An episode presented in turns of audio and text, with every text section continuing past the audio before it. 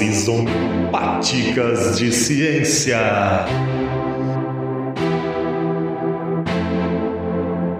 Salve, salve, primatas do meu Brasil varonil! É um prazer enorme estar aqui com vocês hoje para discutir sobre um assunto que me interessa muito, que está relacionado com comportamento animal. Há uma área na biologia chamada etologia que estuda o comportamento animal. E um desses comportamentos animais, né, bastante polêmico inclusive na ciência, é o altruísmo. Altruísmo. Vocês já ouviram falar? Se a gente for pesquisar em qualquer dicionário, a gente vai encontrar algo próximo de atitude que visa o bem-estar do próximo, ausência de egoísmo, abnegação. E aí, sabendo disso, eu pergunto a vocês: vocês são altruístas? Eu não entendi o que ele falou.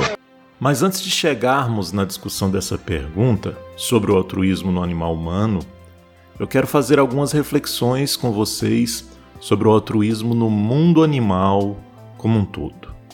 Na biologia evolutiva, o termo altruísmo é utilizado para representar um comportamento de um indivíduo que se prejudique em benefício de outros, sendo benefício relacionado com a capacidade de sobrevivência e reprodução.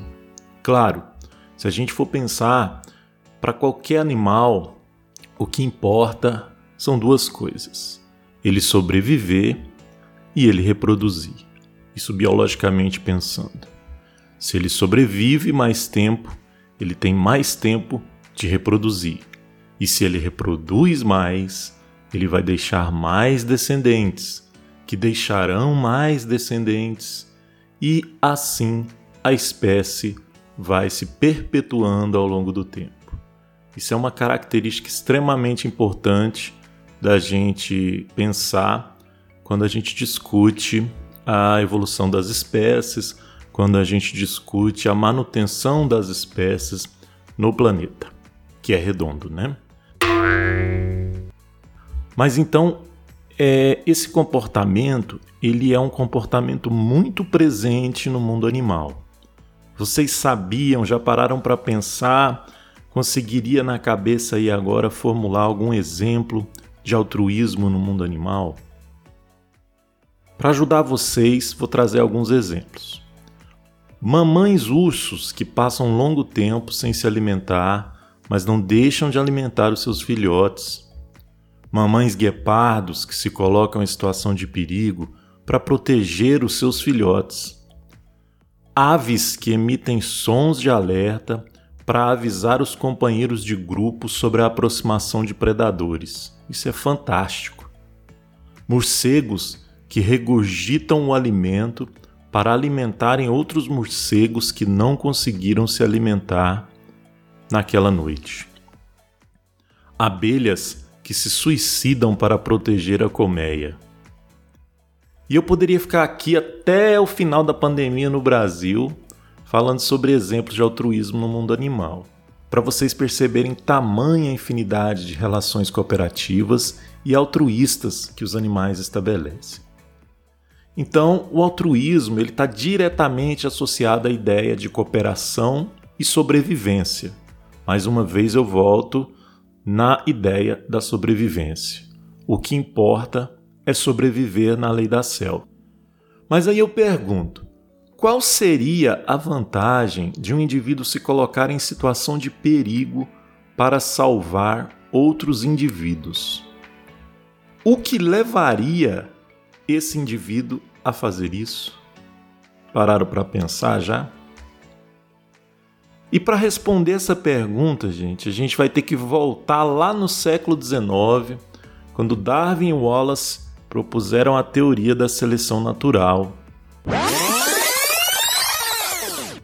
Que resumidamente eu poderia dizer a vocês que pela seleção natural aqueles indivíduos que apresentam as melhores características para determinado ambiente se sobressairiam em relação aos demais. Por consequência, viveriam mais, seriam mais saudáveis e deixariam mais descendentes. mais uma vez, a história dos descendentes, né? Mas aí para complicar ainda mais na cabeça de vocês, eu pergunto: se um indivíduo altruísta pode morrer mais fácil, o que que isso tem a ver com seleção natural? Porque na seleção natural a gente está falando que o indivíduo precisa sobreviver, né? E para explicar essa questão, depois de Darwin e Wallace, né, tiveram vários outros evolucionistas, como Gould, que propuseram a discussão que a seleção natural acontece em diferentes níveis: nível de indivíduo, nível de grupo, né, população, de espécie e nível de genes. Mas ora, Fernando, tá ficando cada vez mais complicado. Calma que eu vou explicar. Mas para isso, vou ter que falar no conceito de gene. Já ouviu falar? Resumidamente de novo, genes são estruturas orgânicas que compõem o nosso DNA. Os genes são responsáveis por, juntamente com o meio, definir as nossas características. Por exemplo, por que, que eu sou tão bonito e o James é tão feio? Obviamente, porque os genes que eu herdei dos DNAs dos meus pais, em interação, fizeram este ser tão belo. Mas voltemos à questão dos genes. Os genes compõem o DNA e o DNA é a identidade de cada indivíduo, de cada espécie. Então, quando nós reproduzimos, transmitimos nossos genes para os nossos descendentes. Mas se não reproduzimos, boa parte de nossos genes também podem ser transmitidos para outras gerações. Sabe como?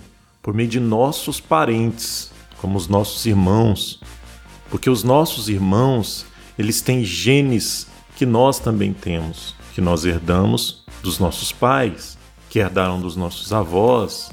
Então, os parentes podem transmitir os nossos genes caso a gente não reproduza e transmitam esses genes. Mas deixa eu parar por aqui com essa história, senão a gente vai entrar num vórtice sem fim, como a história da pandemia no Brasil. Então, falando de altruísmo, de indivíduo, de grupo, de seleção natural e gene, agora a gente precisa voltar na pergunta que eu fiz anteriormente. Se o indivíduo altruísta pode morrer mais fácil, o que que isso tem a ver com a seleção natural? Ao longo da história da construção do conceito de altruísmo na biologia evolutiva, alguns autores trouxeram a ideia de seleção de parentesco, seleção de grupo, e de gene egoísta. Putz, mas aí complicou mais ainda, né? Calma que eu vou explicar. Funciona mais ou menos assim. Por que, que um besta, por exemplo, ia gritar para avisar os amigos que o predador está chegando, sendo que ele pode morrer? O que leva esse besta a fazer isso? Por estas explicações de seleção de grupo, de parentesco, de gene egoísta, poderia ser porque entre salvar a sua vida e salvar a vida de 10, 15, 20, 30, 40, 50 irmãos, primos, seria mais vantajoso salvar a vida dos parentes.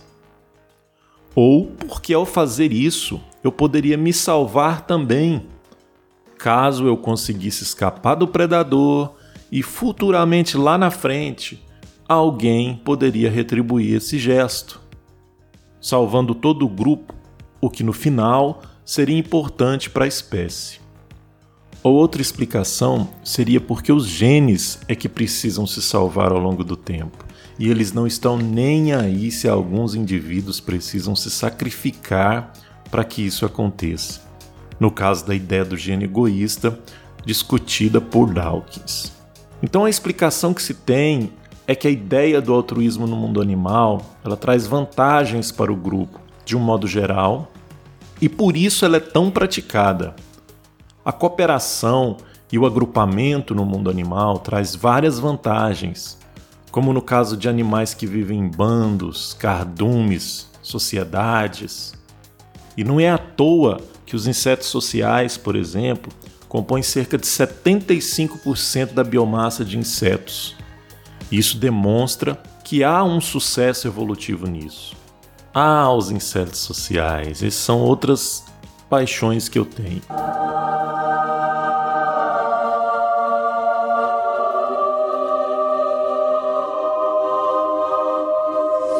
E com base nisso, inclusive, eu fiz um DHC sobre a determinação do sexo nas abelhas e eu recomendo que vocês corram lá para ouvir, que é cerca de 7 minutinhos. Mas vamos voltar à história. O Dawkins, por exemplo, diz que a cooperação é um comportamento bem primitivo entre os animais, estando diretamente ligada aos genes. No entanto, hoje sabemos que nem tudo é em função dos genes somente. É preciso considerar as influências do meio que levam a isso. E é importante destacar também que há comportamentos contrários que também se perpetuam, como irmãos que matam irmãos para sobreviverem, aves que jogam os irmãos do ninho para conseguir se alimentar mais, o canibalismo entre várias espécies, leões que matam filhotes para que as fêmeas entrem no cio, comportamentos, na maioria das vezes, relacionados com a competição, mas aí é tema de outro DHC para o futuro. Então, para a gente fechar essa discussão, estamos falando que, de modo bem simples, alguns seres vivos se colocam em situação de prejuízo ou para receberem um benefício lá na frente, ou para salvar um grupo de modo geral. E para terminar, aquele terminar dos nossos episódios longos, que ainda vai mais uns 20 minutos, eu volto à pergunta: você é altruísta? O altruísmo em nossa espécie ganha muito mais camadas de complexidade, porque várias áreas de estudo o definem de um modo, como a antropologia e a psicologia. Mas como nosso intuito aqui é simplificar, iremos abordar apenas alguns aspectos dessa história. Até mesmo Darwin falou do altruísmo em humanos, quando em A Descendência do Homem ele sugeriu que algumas tribos é, poderiam ter sido mais bem-sucedidas que outras por apresentarem um maior número de indivíduos altruístas naquela ideia de seleção de grupo. Alguns autores apontam que o altruísmo humano ganhou novos aspectos a partir do momento que o homem tem a capacidade de decidir em ser altruísta ou não, o que depois foi relacionado com o nosso senso moral, associado ao desenvolvimento da inteligência. Pensar na mãe que deixa de se alimentar para alimentar o filho é fácil. Mas e aquele que se coloca na frente de uma arma para salvar a vida de um desconhecido? Ou aquele que se arrisca no mar para salvar um desconhecido que está se afogando? Como se explica? O altruísmo em humanos também mantém o grupo, fortalece laços e se relaciona com a solidariedade. Partindo para o final do final agora mesmo, precisamos pensar que se o altruísmo tem sido bastante defendido como um comportamento que influencia na sobrevivência do grupo, da espécie, que não é um comportamento predeterminado apenas pelos genes, Precisamos pensar em praticar mais o altruísmo, nos sacrificarmos mais para o bem coletivo. Mas aí eu te pergunto, com base no que temos visto nesta pandemia, onde está o nosso altruísmo?